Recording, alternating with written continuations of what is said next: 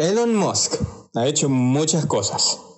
Ha revolucionado la industria espacial. Ha revolucionado la industria automotriz. Hace poco le puso un fucking chip en el cerebro a un fucking cochino. eso, es otro tema para otro día, ok, pero le puso Va a revolucionar tus nalgas, o sea, va a hacer muchas cosas en el futuro. Posiblemente hasta le ponga un chip a eso. No, no sé para qué no me preguntas, pregúntale a él.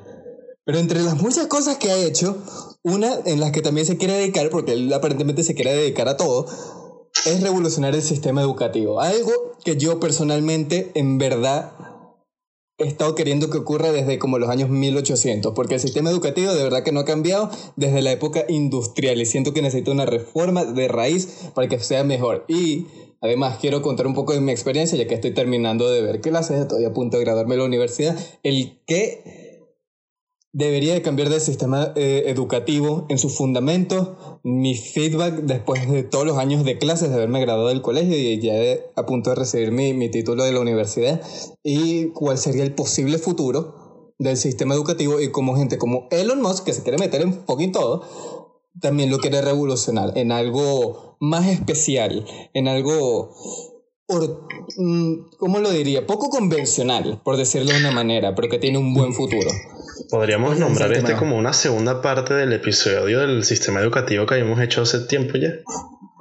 Eh, si lo quieres ver de esa este antes hablamos sobre qué cosas deberíamos de ver y esta vez sería como que una reforma total porque obviamente, como muchos sabrán, el sistema educativo se vio obligado a hacer ciertos cambios con respecto a, sus, a su temario y a la forma de dar las clases por todo lo que está pasando con respecto al coronavirus. Entonces, es más o menos la idea de lo que vamos a tratar el día de hoy. Y bueno, ya que estamos hablando del sistema educativo, pues queremos meter otros cambios que vemos necesarios. Sí, bueno, porque también COVID cambió todo, vino, agarró y, y, se metió en tu vida así, con esa misma voz que acabo de imitar, bastante perturbante, no lo quisiera tener en, al lado mío en la cena. Eh, pero sin embargo, ha forzado algunos buenos cambios que se han hecho en la sociedad, como por ejemplo que la gente se cuide más de su salud, esto descentralizar a la gente de las ciudades, eh, que la gente, bueno, esto es por lo menos en Estados Unidos. Bueno, eso es, muy eso es muy relativo, porque te digo que mucha gente, por ejemplo, sigue sin acatar esas normas, aunque saben que es por su, por su propio bien, ¿sabes? Aquí en España... Bueno, bueno. Te lo puedo decir que es muy claro ese ejemplo. Sí, lo sé. Eh, también el COVID, bueno, si, si, vamos así nos vamos a desviar por el COVID, que ya, ya, ya hemos como hecho tres partes sobre COVID y la verdad que cada vez surge más y más información y cada vez, sabes, tienes que estar bastante abierto a cambiar tu opinión porque es algo bastante nuevo y que siempre anda cambiando. Pero bueno, antes de seguir con el, el tema de COVID, mejor enfoquémonos más en lo que estamos hablando hace dos segundos, que es el sistema educativo, que es lo que de verdad quería hablar. Eh, algo que también se había visto afectado con COVID y que yo me había afectado personalmente, tuve que ver el último trimestre de la universidad a través de online, que debo de admitir que fue mucho mejor de lo que me esperaba, pero mil veces mejor. Sí, esto eh, hice porque yo de verdad que las primeras experiencias online que tuve en el instituto, que tuve algunas materias online en el año pasado, en los primeros dos trimestres, de verdad que fueron terribles y las odié. Me quería meter un tiro en la cabeza y en el pie y en la rodilla. Y en todas, las partes, en todas las partes del cuerpo posible. Bueno, yo es que este año solamente experimenté que sí, gran parte del segundo semestre de la universidad en ese ámbito online y he de decir que la experiencia fue totalmente horrible. Sí, lo admito. Ok, ya va. Eh, un poco de, mi experiencia en cuanto a este último trimestre, debo de admitir que en parte mi experiencia lo que lo hizo buena es el hecho de mi carrera en sí. Como ya muchos sabrán, yo soy un ilustrador. Entonces mi carrera se basa en simplemente entregar obras de arte. Eso ya de por sí eh, se basa más que todo en yo estando en mi casa solo haciendo trabajos de arte. Entonces no tiene tanta ciencia. Eh, es prácticamente un poco más de lo mismo, se hizo un poco redundante, entonces mi metodología no cambió tanto. Lo que sí cambió fue para una materia más tradicional, que lo fue principios legales donde me están enseñando sobre la ley. Y debo de admitir, la odié, la, re, la repugno, no, le quiero saber nada con ella, de verdad que la odié, le di como 3.541 oportunidades para cambiar de opinión y, dije, ok, vamos a darle un chance. No, ñacata, me dijo, me escupió tucu y me cayó el escupitazo en el ojo y yo, ¡Ah! Y, que tú me quieras mí, pues yo tampoco te quiero a ti. de verdad que no me gustó para nada y por primera vez en mi vida, y esto lo, lo, sea, lo, lo digo así del corazón, por primera vez en toda mi vida agarré y fui al sistema de evaluación a ver cuánto valían los trabajos para decidir si hacer el trabajo o no, dependiendo de cuánto valía en la nota final. Por primera vez en mi vida. Yo soy un estudiante que se graduó del colegio con promedio de 6-9 pelado. Yo también.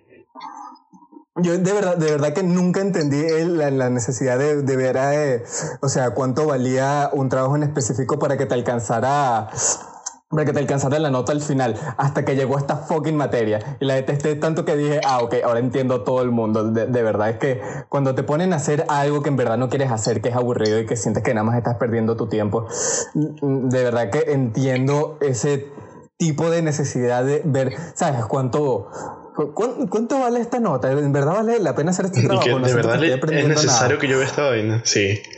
Sí, sí, en especial porque yo sentí que, que mucho de esto que me están enseñando es redundante. Mm, aprendí mucho más investigando por mi cuenta primero y de paso las actividades que me mandan a hacer se siente como una pérdida absoluta de tiempo. Y de paso me están evaluando cada semana con cada vez un trabajo peor que el anterior. Entonces es como que de verdad, ¿para qué? por estoy viendo esta materia y por qué. O sea, yo, yo entiendo el porqué de una materia como principios legales y Cristo, por favor, aléjate un poquito el micrófono que le estás respirando y siento que como si me estuvieras respirando en el cuello y me incomoda un poquito. Gracias. Esto, ¿sabes? Una materia como principios legales. Entiendo por qué, me, por qué sería importante para mi carrera, ¿sabes? Es importante que una persona como yo sepa cuáles son sus derechos en cuanto a temas de derechos de autor, ¿sabes? Tanto para protegerme a mí mismo como para no esto quebrar la ley cuando esté intentando usar prestado, entre comillado, los trabajos de otras personas para eh, sumarlos a mi trabajo y hacer algo nuevo, como hago con los trabajos de Photoshop.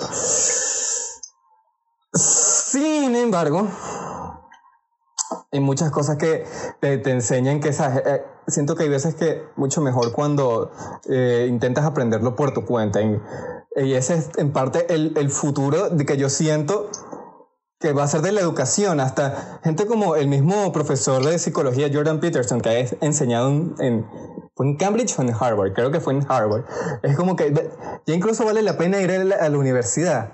O sea, vale la pena pasar por todo ese fastidio, por recibir toda esta cantidad de información que luego no vas a usar. Pero la respuesta de muchos es no, en verdad no.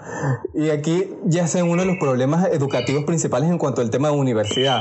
Y es que ya llegó un punto en el que un título universitario no vale tanto como, no vale tanto como, como antes. Y eso lo hemos mencionado varias veces. Y creo que gran parte de eso se debe a que el sistema educativo en cuanto a las universidades se refieren ya tiene un temario demasiado antiguo, incluso para carreras que son relativamente nuevas, ¿sabes? Por ejemplo, el área de las telecomunicaciones es algo totalmente un, temario que en gran parte es súper antiguo, pero casi que los últimos al final es cuando prácticamente ya te haces la especialización, que son temas nuevos. ¿sabes? Pero como que te, tienes que aguantar todo lo malo durante dos, tres años para después en el último año poder disfrutar algo de lo que realmente optaste tú por estudiar la carrera, ¿sabes? Y creo que ese es uno de los puntos negativos que tiene hoy en día las universidades. Exactamente, sí. O sea, eh, eh, un paralelo que a mí me encanta hacer, y para lo que me conozcan no, no les sorprenderá, a mí me encanta hacer el paralelo entre la educación y la economía, por ejemplo. ¿Por qué la economía? Porque siento, miren, por ejemplo, cuando viene economía, algo que la gente valora muchísimo obviamente el dinero en sí. Claro, economía, dinero, mm. evidentemente. La cosa es que como ya no los, incluso habrán escuchado nosotros decirlo varias veces antes, la gente busca el tener dinero, el tener objetos como una forma de placer, por decirlo de alguna manera. Sienten que la clave de la felicidad es tener mucho dinero, tener gran capital para Mm, para hacer lo que se te dé la gana. En parte es cierto, una gran, una, o sea, tener una vida estable significa también tener una cantidad de dinero estable cada mes para, sabes, poder poner comida en la mesa. Y para de vez en cuando date tus caprichos, porque sí es verdad que la gente de vez en cuando le da por querer tener algún gusto, ¿sabes? Y como que normal permitírtelo después de tanto esfuerzo que haces al trabajar.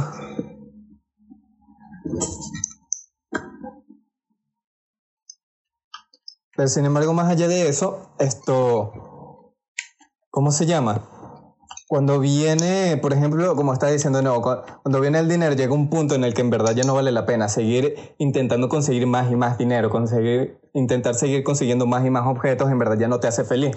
Lo mismo es con la educación, por ejemplo, cuando intentas conseguir ya esto, una mayor y mayor nota, al final solo se vuelve un número, estás intentando buscar la felicidad, tú crees que tener el 19 y el 20 te llevará a todos lados, pero como el mismo de los más dijo, y que yo no me gradué en una universidad con, con, las mayores notas, pero los que trabajan para mí lo hicieron.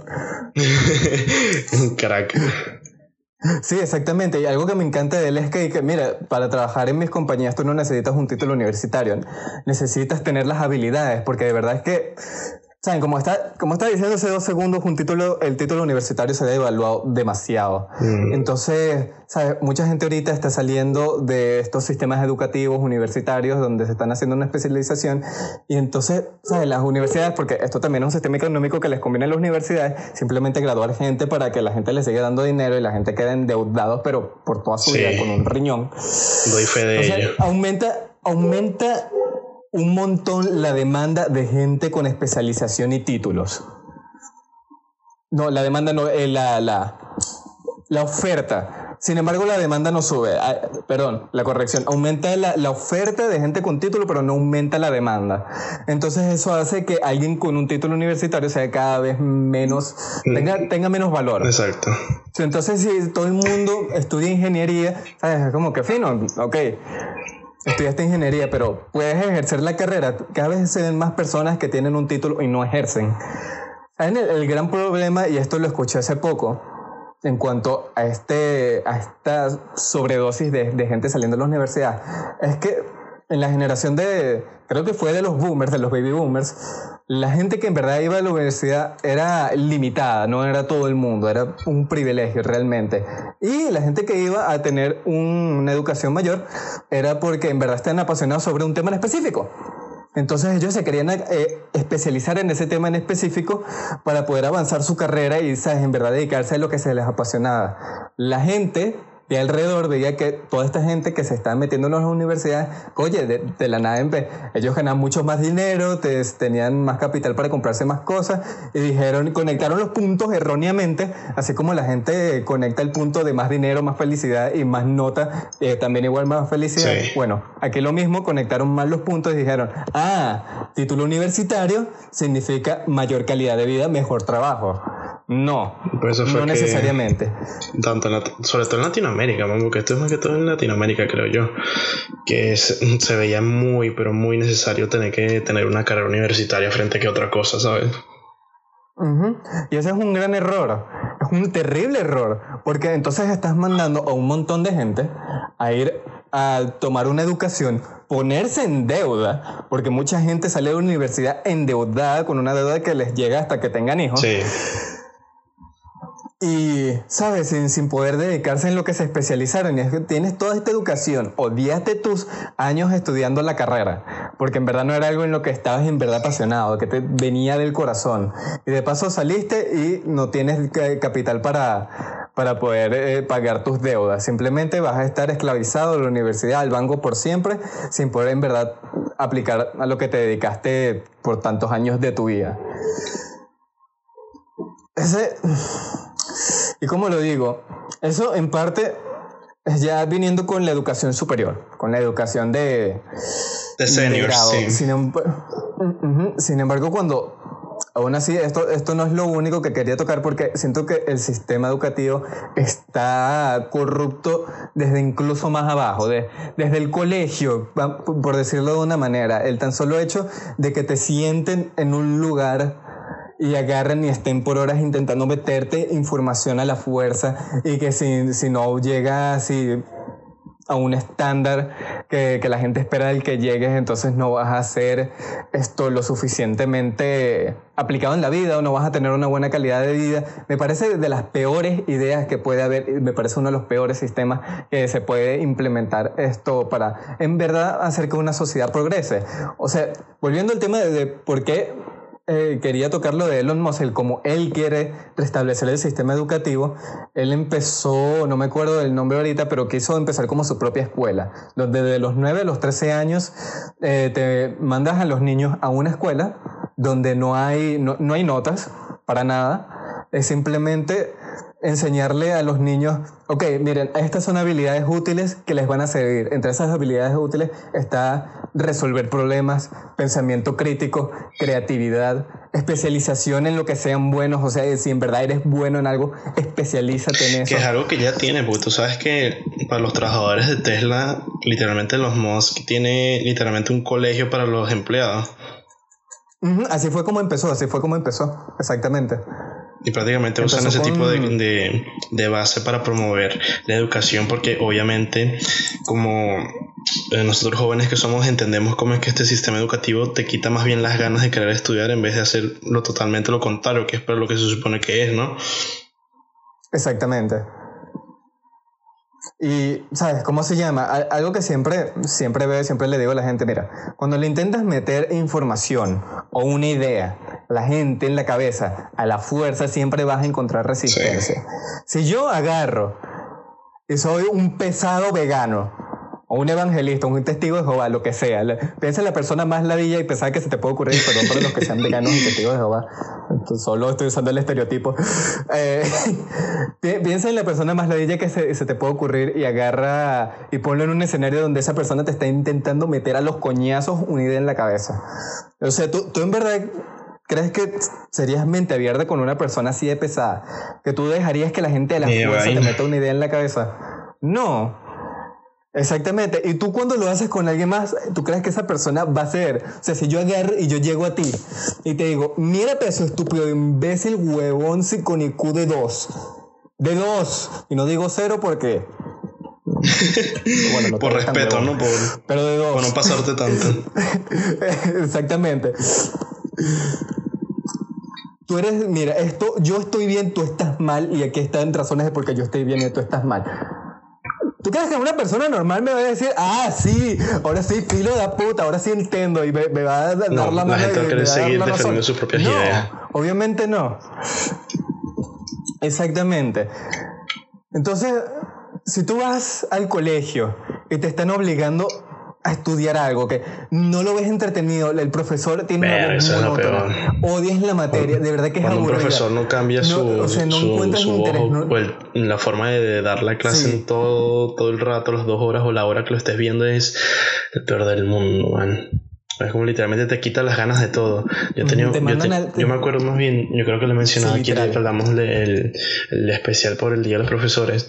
Yo tenía un profesor de historia, man, que ese hombre literalmente me hacía adorar ver clases de historia, man. O sea, ese hombre me quitó todo el asco que yo tenía por aprender historia de Venezuela y literalmente me la, me la regresó. Porque da la clase de manera tan buena que eso es lo que vale la pena estudiar. Alguien que dé con tanta pasión su clase, ¿sabes? Y no vaya con nadilla a repartirlos. Y eso, eso, es lo que me encanta del, del, internet ahorita, y esto es algo que ha hablado Elon Musk también bastante. Es como que con ¿Cómo se llama? Con, el Internet ahorita, todo el mundo puede aprender cualquier habilidad, todo el mundo puede aprender lo que sea, simplemente lo tienes que buscar en Internet y tienes toda la información disponible, o sea, tienes la enciclopedia más grande del mundo al alcance de tus dedos, cualquiera puede aprender lo que sea en cuestión de segundos, te puedes apasionar algo completamente nuevo, y no tener un profesor sobre eso y lo puedes buscar en Internet. Aprender con otras personas. ni siquiera puedes tener un profesor Exactamente, puedes tener un profesor en línea, o sea, alguien que suba videos a YouTube y en verdad te apasiona como da clases. Entonces, mucha no, no, es un buen ejemplo. Ese hombre, yo de hecho muchas veces los llegué a buscar en, en, YouTube cuando no entendía cosas en el colegio.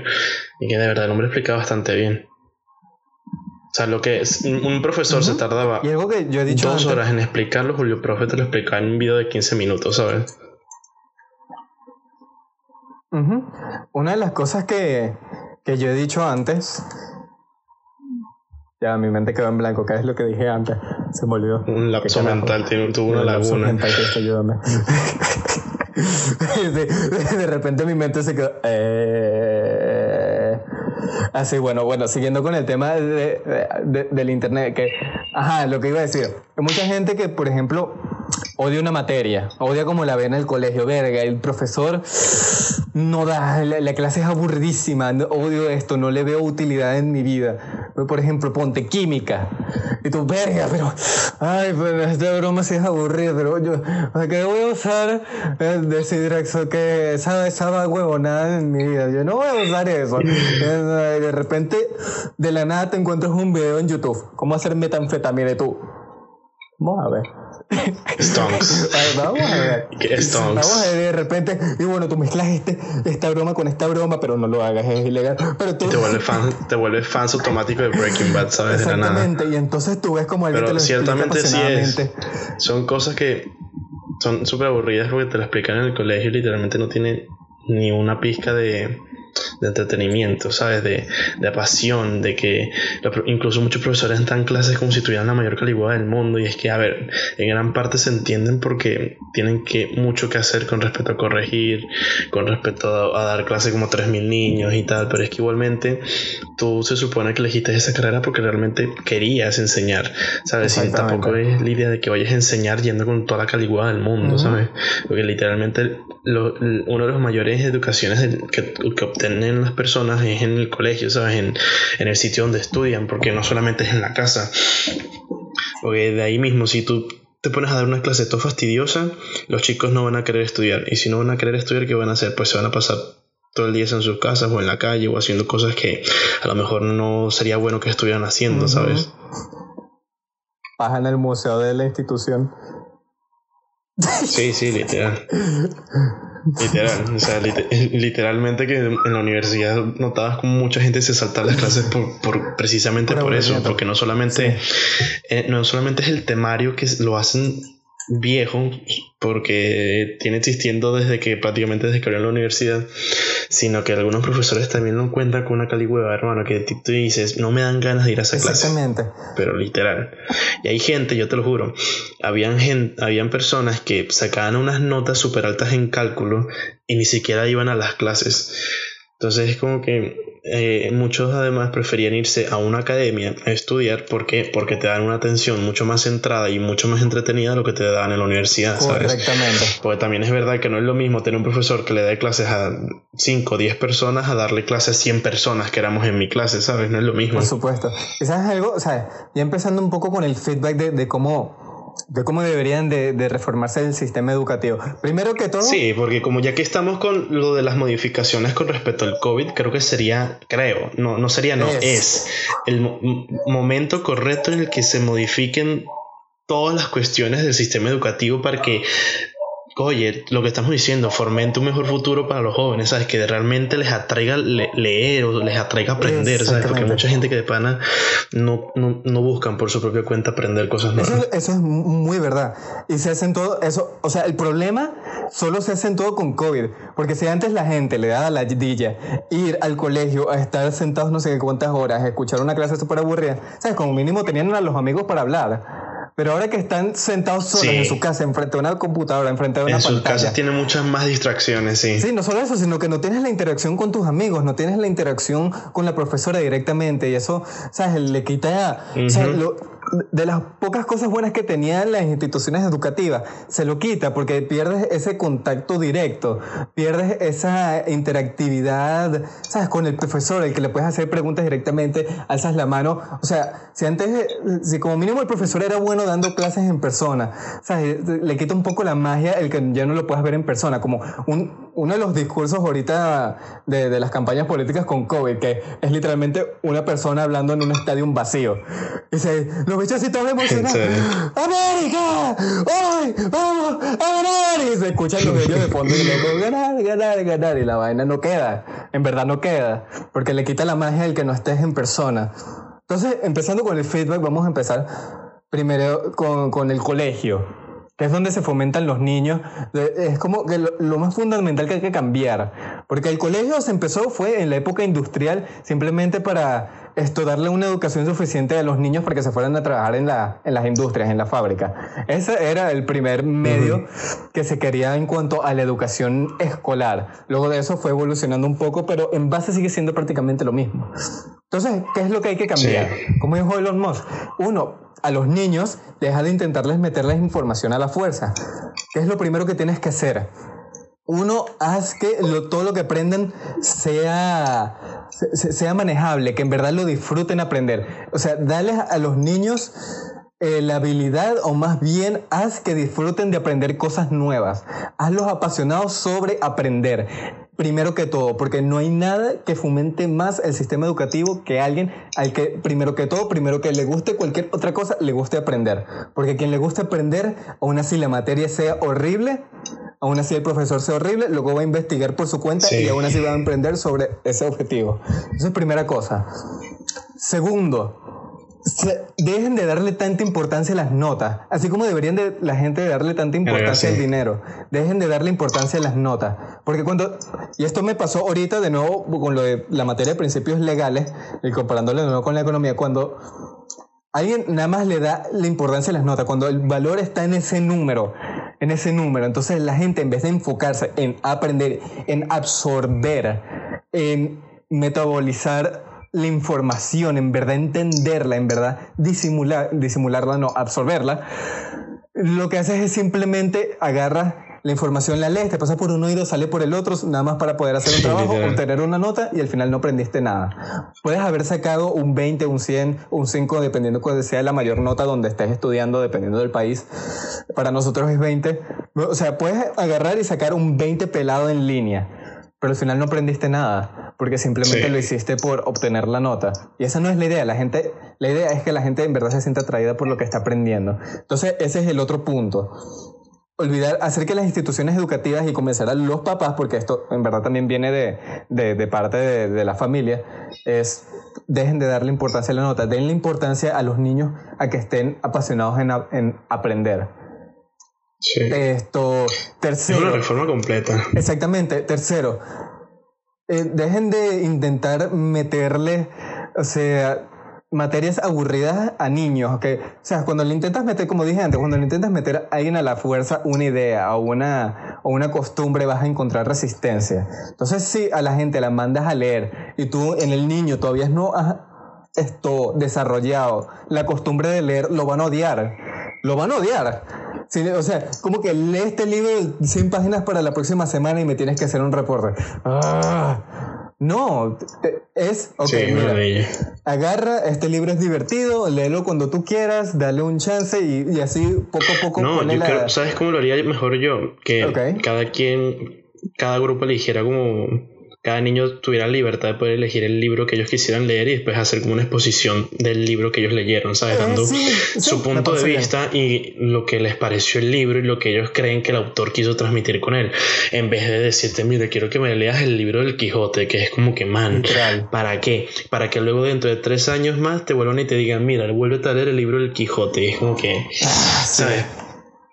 Es, es, eso, man, es prácticamente reformar todo el sistema educativo, porque por ejemplo aquí en España, está bien, España es un país viejo, España es un país que le encanta recordar el pasado, pero realmente tú crees que es necesario meterle a los jóvenes como nombres de 300.000 autores con sus 300.000 obras para presentar un examen de admisión de la universidad. Es como que, ay hermano, yo voy a estudiar electrónica, preferiría que me enseñara sobre padres de la electrónica y de la tecnología y viendo cosas de Tesla que cosas que no te enseñan nunca en la escuela, a que me digas como que, mira, Ortega y Gasset, tal, tal, tal, hicieron estos libros y es como que no lo necesito, ni lo quiero. Exactamente. Sí, no, no podría estar más de acuerdo, en especial porque eso se conviene con lo que dije de esto, no pararle bola a las notas, ¿sabes? Porque cuando alguien en está apasionado, o sea, yo, yo de niño así agarraste y, y se, le, le, brillan los ojos cuando en verdad le gusta algo. Entonces, ¿sabes? Imagínate, el niño le apasionó el libro, le encantó, le fascinó. Entonces viene y te da una exposición y aún así lo haya dicho todo desordenado, tú le das que mira, estuvo excelente la exposición, en verdad me gustó esto y le das el feedback. Así es como lo puedes hacer ahora. O sea, tú puedes ayudarlos diciéndoles tipo, miren, lo voy a dividir en géneros, ¿sabes? Y puedes poner como géneros, los géneros más genéricos. Puedes poner ficción, romance y pones misterio, que son como que los más populares de leer. Pones esos ejemplos porque obviamente muchos niños no van a tener como que, en la edad de 10 años, como que ya una, una decisión de qué libros se quieren leer, ¿sabes? Y más que todo hoy en día que van a tener la facilidad de poder encontrar los libros en internet gratuitamente o en, muchos países de primer mundo pues podrían incluso conseguir los libros en, en, en las bibliotecas, ¿sabes? Sin tener que hacer ningún pago extra. Entonces es como que eso, mal, te lo juro que si me lo hubieran implementado se hubiera sido una de las mejores ideas que pudo haber tenido el sistema educativo en cualquier parte del mundo. que me dieran la oportunidad de elegir qué libro me quisiera leer. Ojo, en todo lo que llevo estudiando, o sea, en toda mi vida literalmente, porque eso es otra que pasas toda tu vida estudiando, este, solamente me recuerdo de un libro que literalmente disfruté muchísimo leer y fue El, el Caballero de la, Armadura Oxidada. Y es un libro que a mí me encantó muchísimo. Still, ¿sabes? Es mejor tener que decidir uno propio, ¿sabes? Me hubiera gustado, por ejemplo, a la edad de 12 años poder leerme el libro de Lovecraft, el de la llamada de Cthulhu y poder explicarlo en una exposición y explicarles a todos porque este hombre fue uno de los padres de, del misterio eh, litúrgico, ¿sabes? Y es como que me hubiera, me hubiera gustado tener esa oportunidad. Y eso se conecta con los siguientes tres puntos. Esto, eh, uno, el que Coño, malita sea, se me olvidaron. Te fuiste otra vez. me fui otra vez. Demasiadas cosas en la cabeza. Ah, sí, bueno, continuando un poco es, esa, aparte de, enseñarle a los niños a estar apasionados por aprender y que, ¿sabes? darles la libertad de expresarse como en verdad quieren, porque cuando, cuando alguien está apasionado sobre algo, ellos investigan ellos solos y en verdad aprenden rapidísimo. Porque en verdad cuando a ti te apasiona algo, tú vas tú solo y de, repente que, verga, encontré este tema nuevo, investigas mil cosas y ya aparece Wikipedia literalmente. Literal. Entonces, aparte de eso, también enseñarle a, los niños el razonamiento crítico, el resolver problemas. Eso es una parte importantísima, porque cuando tú agarras y tú le enseñas a alguien el, no solo el, el leer, sino el cómo leer, el cómo resolver un problema, el cómo cuando el cómo hablar, el cómo hablar, eso, eso, ese era el punto que quería decir, porque sabes, tú dijiste precisamente el ejemplo de la presentación, de que alguien dé una presentación, sabes, exponiendo sobre lo que le gusta, sobre el libro que leyó. Y esto es algo que le falta a la gente muchísimo. Y esto, esto yo, yo lo he notado cuando veo a la gente exponer o la gente normal, sabes, hay una razón porque la gente eh, nada más son, hay pocos actores que son de lo mejor. nada más esos top notch actores de Hollywood. Y es que actuar no es fácil, hablar en público no es sencillo y a la gente no le enseñan a hacer eso. Ese es uno de los pocos puntos buenos que tiene el sistema educativo actual. El querer fomentar el, las exposiciones y las presentaciones para quitar ese tipo de vergüenza a los jóvenes en querer hablar en público, ¿sabes? Sí, pero, pero aún así no, se aplica muy bien en muchos países del mundo. Es, no solo es eso, sino que no es tanto el hacer más presentaciones, porque a mí, por ejemplo, en el colegio, mil presentaciones nos mandaban a hacer a cada rato. Mil presentaciones. Y era a mí no tantas, pero sí me mandaban buenas y me gustaba. La, la, cosa no es tanto es mandar a hacer presentaciones para quitar el, el, el, miedo escénico, sino enseñarle a la gente cómo hablar. ¿Sabes? Lo que ah, tú mismo lo has dicho, clases de oratoria. Es saber cómo. Ah, verdad, te acuerdas que lo hablamos. Las clases de oratoria serían muy bien. Exactamente, cómo proyectarse, cómo transmitir una idea, cómo persuadir, cómo transmitir tus pensamientos correctamente, cómo racionalizar. Y esto es lo que me lleva al otro, al otro punto, de nuevo, razonamiento crítico, el ser escéptico, el analizar, el saber cómo investigar, el tener la mente abierta, el saber debatir, que la gente no sabe debatir, el saber como de, de nuevo, el saber persuadir, el cómo saber convencer a alguien más con un punto de vista diferente. No, y no solamente eso, porque todos sabemos que hoy en día a la gente no le gusta pensar por, por, sí mismo, ¿sabes? Es como que es para evitar el tipo, ah, nos ocurrió algo y se quedan mirando y diciendo, ay, ¿ahora qué hacemos? ¿Sabes? En vez de tener la propia iniciativa de ellos querer dar el primer paso, querer hacer algo. Y literalmente, y sí, les doy el permiso de querer aplicarlo para las relaciones si quieren porque también es así, mucha gente tiene vergüenza de hacer cosas porque prácticamente nunca lo han hecho, ¿sabes? Nunca han sido los primeros en querer tener la iniciativa de algo. Y por eso es que eso mismo las personas que son muy eh, extrovertidas suelen ser las más populares en, los colegios, ¿sabes? Porque son los que toman las iniciativas de, los planes, de, hacer cosas divertidas, de, ser la moda, de hacer cierto tipo de cosas, ¿sabes? Y por eso eso estaría muy bien fomentarlo también, porque las clases de éticas y valores, porque hay literalmente más materias de éticas y valores no son muy buenas en ese aspecto. Exactamente, y eso es un slippery slope porque ahorita en los colegios está ocurriendo demasiada adoctrinación. De, de, verdad que la, la, cantidad de espectro político que ahorita están intentando meter en los colegios y de los niños es impresionante y de verdad que me da asco. Y por eso, de nuevo, y no puedo, no puedo dejar de enfatizar esto, no puedo dejar de recalcarlo, enséñenle a la gente pensamiento crítico, resolver problemas e métodos de investigación. Enséñenles pensamiento individual, enséñenles escepticismo, porque ahorita la gente en verdad que se está yendo demasiado con, con, la, con la ola, o sea, lo que piensa la mayoría, lo que es el status quo, la gente simplemente lo sigue. Y repite ideas y las repite y las retuitea, literalmente, porque Twitter es así, las repite como una fotocopia, no se, la gente no se para a pensar en qué está, de qué está hablando y el por qué está repitiendo una idea. Y así es como poco a poco a la gente le, le, le, lavan la cabeza. Así es como el chavismo le lavó la cabeza a la gente. Simplemente, mira, aquí tienes que pensar, no tienes que... Mira, yo estoy pensando por ti, tú solo sigues esta idea y tú vas a ser feliz. Y la gente dice, ok, no, no, eso es terrible, eso es terrible. A los niños les tienen que, eh, les tienen que enseñar a saber desafiar es decir, a pensar, a desafiar el status quo, a ser individuales, a hacerse preguntas, a no ir a no creerse lo primero que le dicen, porque ese es el principal problema también.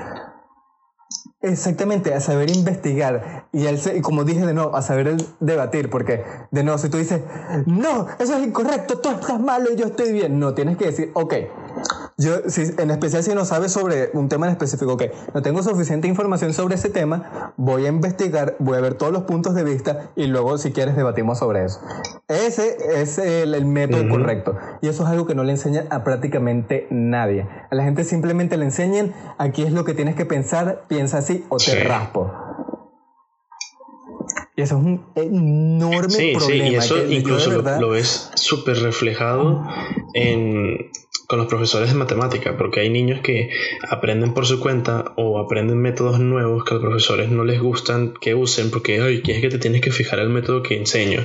Como que no, man, si yo aprendo un método nuevo que a mí me viene bien, que me, se me hace más fácil de aprender, obviamente voy a querer optar por eso. Y, y el hecho de que me digas que no puedo es devastador, ¿sabes?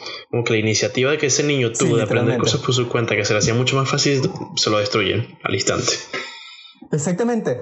De hecho, ese tipo de cosas las deberían de fomentar. Como que, épale, mira, o incluso en las mismas casas, porque esto también pasa en la casa, cuando alguien le intenta decir que, bueno, mira, papá, no estoy de acuerdo con eso.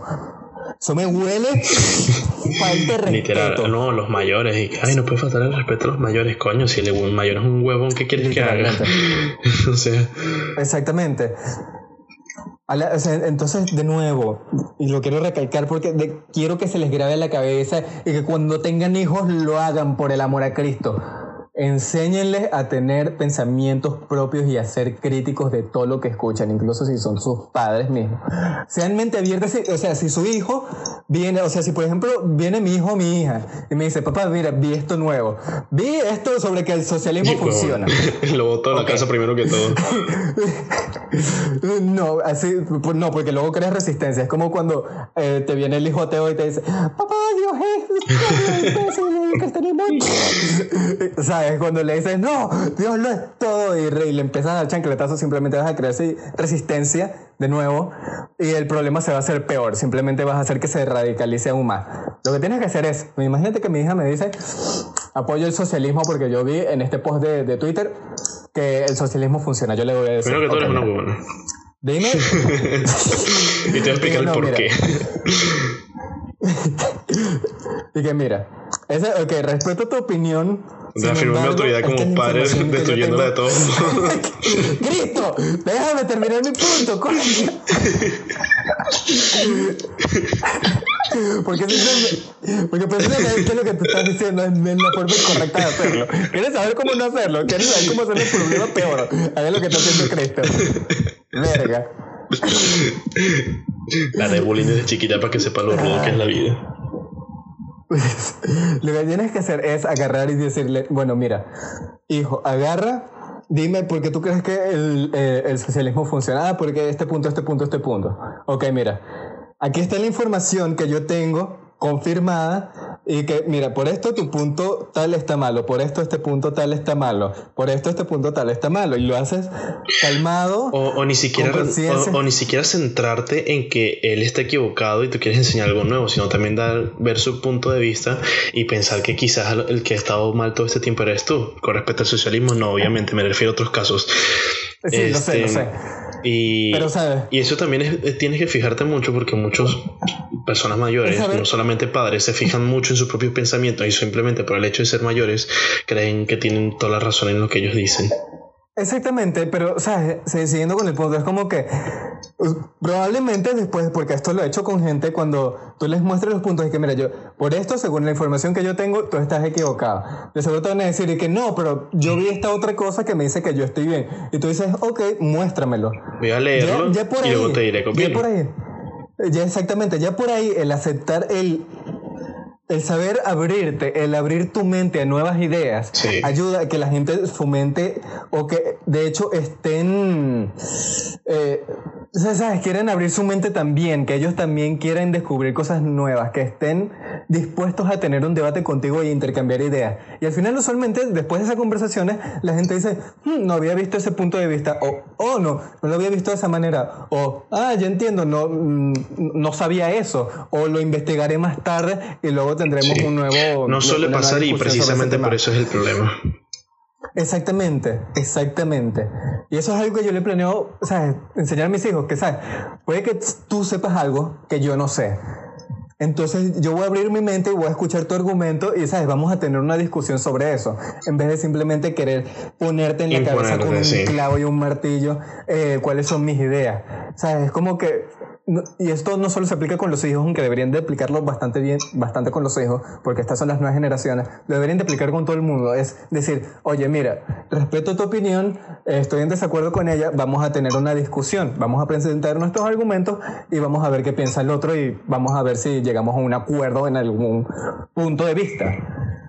Lo que me parece fantástico. Eh, es de verdad algo que le deberían de enseñar a todo el mundo, incluso si son viejos, porque hay mucha gente vieja a la que le falta ese tipo de habilidad, el saber abrirse. Y a los niños el saber hacer preguntas, el saber esto... Cuestionarse. Debatir, el, saber, ajá, el saber tener pensamiento crítico, pero de forma correcta. Es como que, mira, si tú quieres presentarme una idea, preséntamela de esta manera y yo tendré una discusión contigo. Si tú me dices, papá, tú estás mal y tal, y me pinto una paloma, es como que no. No es la manera correcta. Si tú me quieres presentar, exactamente, enséñale a la gente la manera correcta de presentar ideas.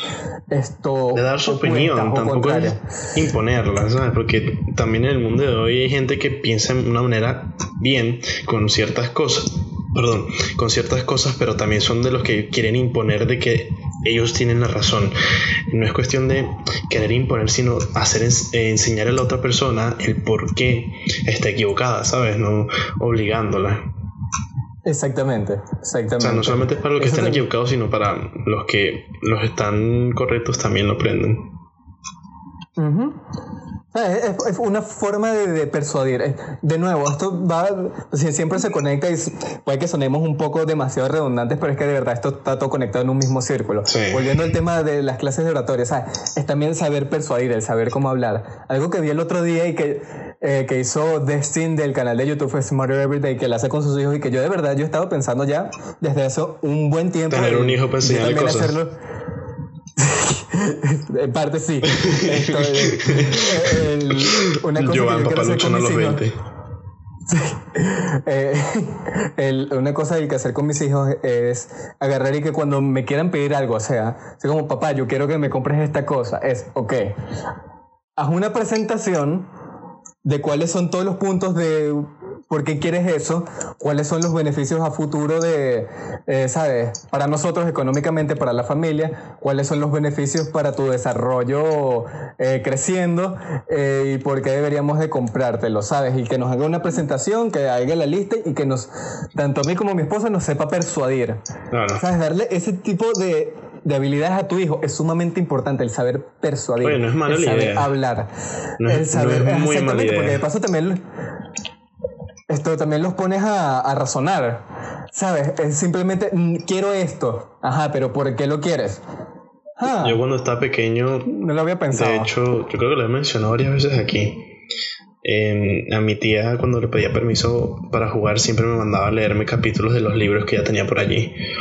Y en gran parte muchos de esos libros eran buenos, aunque Harry Potter no fue un- uno de los que me haya gustado, la gran mayoría eran, eran bastante buenos y realmente me incentivaba a que si yo quería obtener algo, pues tenía que leerme. Y no solamente era leer por leer, sino que ella me pedía una opinión críptica con respecto a los episodios que yo iba leyendo y lo que pensaba que había ocurrido en la escena. Y creo que eso es gran parte de lo que me fomentó hoy en día, por lo menos mm, en leer cosas y dar mi opinión y no solamente creerme lo que estoy viendo, ¿sabes? También Ujú. tener un poco de in- incentivo a la hora de dar mi propia opinión, aunque sea la obra de alguien más. Exactamente. Y sabes, eso, eso es, me parece excelente, porque de paso, sabes, le estás preguntando al niño, hey, ¿cuál es tu opinión? Sí. Le estás preguntando qué piensas. Eso a la gente le gusta. Cuando tú le pides a alguien más su opinión, es como que, hey, quiero escuchar lo que tienes en tu cabeza. Quiero saber cómo te sientes. Quiero saber cuál es tu punto de vista. Claro, y sobre todo con algo tan subjetivo la como viene siendo las artes, ¿sabes? Como un libro, una película, Entonces, una serie, algo por el estilo, ¿sabes? Y por ejemplo, a mí me gusta muchísimo hablar sobre series, precisamente por eso, porque me gusta ver las opiniones de las demás personas y qué perspectiva tuvieron ellos con respecto a lo que vieron, con lo que yo vi, lo que a mí me gustó. Entonces, de nuevo, ¿sabes? Cuando- volviendo a lo de, de por qué, de enseñarle a tu hijo, que, ¿sabes? Cuando te pida algo, pedirle que razone el por qué. Es como que, ay, quiero un iPhone. Ok, ¿por qué quieres un iPhone? Eh, porque todo el mundo tiene un iPhone. Ajá, ¿y por qué Entonces todo no el mundo tiene un iPhone? El típico de que si todos se lanzan desde un puente, tú los bajarías detrás de ellos. Literalmente, entonces esa es como de nuevo, porque no lo debes repetir, enseñarle a la gente a no ir con el status quo, a pensar por sí mismos y no ir con la, eh, con, con la multitud. Sí. El saber tener pensamiento individual es como que quiero un iPhone, ok. ¿Por qué quieres un iPhone? ¿Qué beneficios te da un iPhone en específico? ¿Cuál es?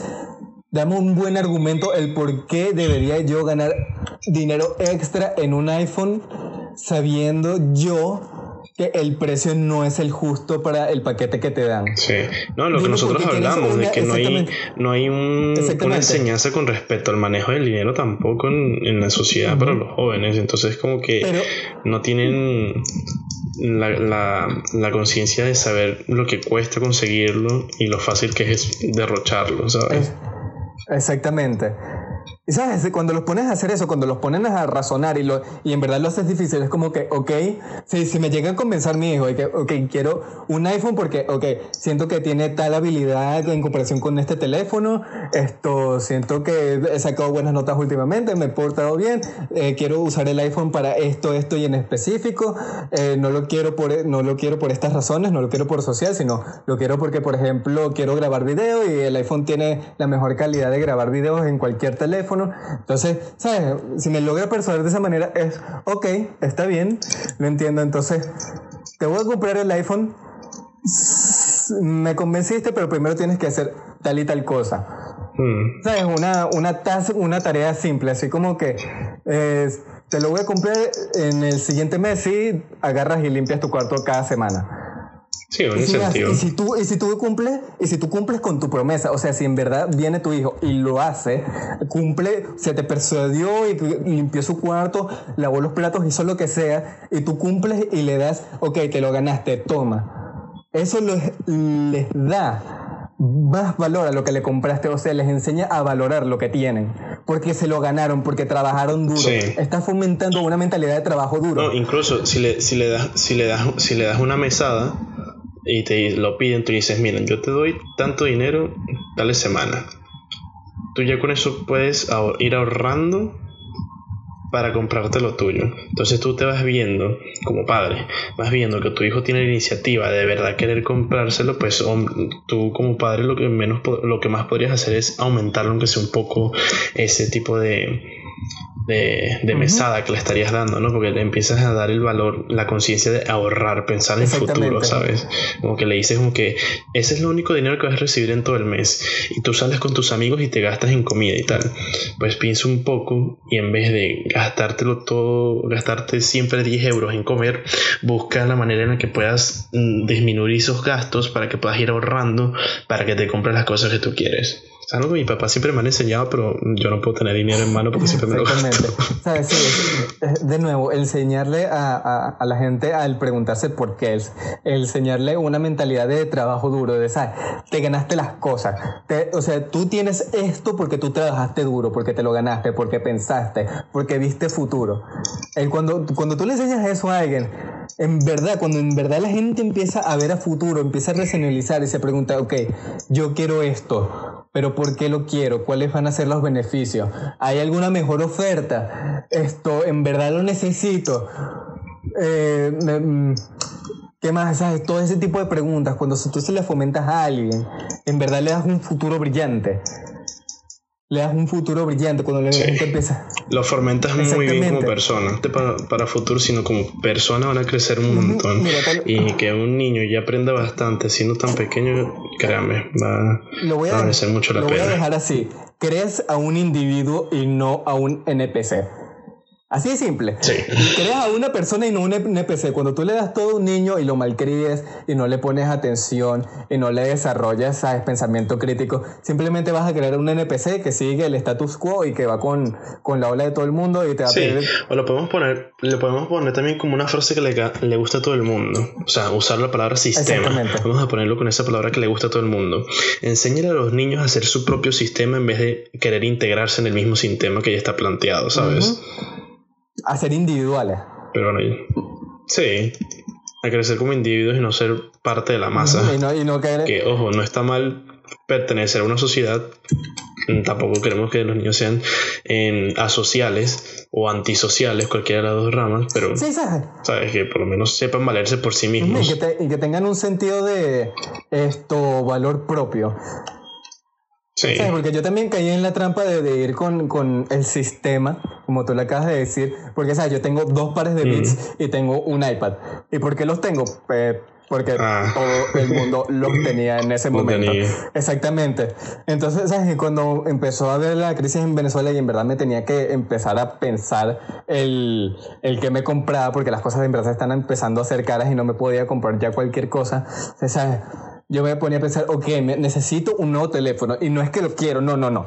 Que lo necesito. Lo necesito, sí. Para poder trabajar. ¿Cuál es, tengo esta cantidad de dinero, cuál es el mejor teléfono que yo puedo obtener por esta cantidad de dinero? ¿Cuáles son los mejores audífonos que yo puedo obtener por esta cantidad de dinero y que en verdad necesito, ¿sabes? ¿Cuál es, mm. ¿sabes? ¿En qué me voy a gastar el dinero y cuál es el beneficio futuro? Algo que en verdad me puso a pensar y dejar de, de, de, de, ir con la corriente, ¿sabes? Porque también en parte, algo que siento que no le enseñan lo suficiente a la gente es el saber valerse a sí mismo y el ser asertivo, el ser extrovertido, porque mucha gente se deja bullear por la presión social y, ¿sabes? Simplemente vas con todo el mundo y cuando te das cuenta tienes tus tres hijas con unos Converse igualitos a todo el colegio. Sí. Entonces, esa vez es cuando, cuando cuando ocurre esa presión social, enseñarle a la gente a saber decir no. Yo soy así, no tengo que ir con el sistema. Preguntarte, ¿realmente te gusta a ti así... o te gusta la idea de que a los demás les guste?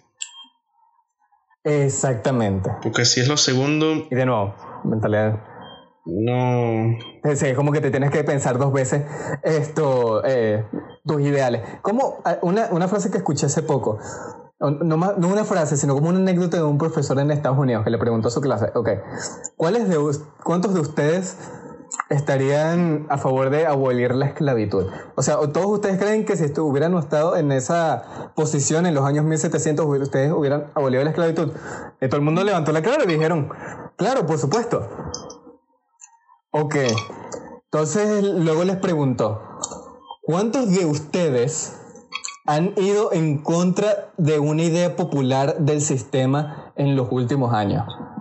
Nadie levantó la mano. O sea, ¿cuántos de ustedes han ido contra el status quo? Nadie levantó la mano. Algo que la gente no entiende es que muchas de estas ideas no eran populares antes. O sea, en los años 1700, el abolir la esclavitud no era una idea popular nadie lo quería hacer. O sea, si tú hubieras preguntado en una clase de ese tiempo, el ¿ustedes abolirían la esclavitud? De seguro nadie sí, hubiera el levantado la mano. El que hubiera levantado la mano sería el renegado de la clase, literalmente. Exactamente, y lo hubieran atacado. Entonces, una cosa que dijo es, si ustedes este, tienen una opinión que va con el sistema, deberían de en verdad empezar a preguntarse el que están pensando. Makes sense. Es un mensaje bastante importante que se los voy a dejar para que lo internalicen. Sí, ya deberíamos ir terminando también, que se nos está haciendo un poco más largo de lo normal el episodio. Uy, sí, ya casi vamos Casi a vamos una a una hora y eso no Y lo bueno, teníamos. Eh, mira, precisamente, mira, hace un- oh, prácticamente hace un año fue que nosotros empezamos este maravilloso podcast. O Exacto. sea, ya cumplimos el año, pero oye, ya llevamos un año haciendo esto, aunque llevamos bueno. un mes sin subir episodios, pero bueno, igualmente hemos seguimos manteniendo la idea. Yo, por ejemplo, ahora que estoy trabajando, pues quiero invertir un poco más en el hecho de querer mejorar la calidad de, de audio y la calidad de, de contenido que le estamos ofreciendo a ustedes y voy a comprarme un micrófono para el próximo mes. Yo todavía no tengo dinero, pero bueno. Eh, ya, ya que me estoy graduando, voy a ver cuáles son las oportunidades de trabajo. Si quieren hacer algo que, que les haga un trabajo artístico, como hacer una edición en Photoshop o hacer algún retrato, yo soy la persona que pueden contactar, yo los hago sin ningún problema. Y todo el dinero que, que nos ayuden, que nos aporten, irá de nuevo a crear más y mejores cosas. Sí. Entonces recuerden Sí, seguirnos en recuerden nuestras redes seguirnos. sociales, Cotuyo. bueno, ya habías empezado tú, pero bueno. recuerden seguirnos en nuestras redes sociales como arroba Podcast. Estamos en Spotify, Anchor, en cualquier plataforma de audio, podcast o radio que a ustedes les gusten. Recuerden compartirnos con todos sus amigos, familiares y compañeros de trabajo si quieren, para que se aburren juntos en el trabajo, ¿no? Y pues nada, lamentamos mucho no contenido en las últimas semanas, solo que hemos estado un poco ocupados y no hemos encontrado muy bien el horario para poder volvernos a adaptar, pero bueno, ya volveremos y ya tengo audífonos nuevos también con el cual poder escuchar a Joan en Super HD. Así que nos esperamos la siguiente semana. Yo soy Cristo, ya está Búho y nos despedimos y les esperamos. Hasta luego. Adiós. Hasta la próxima.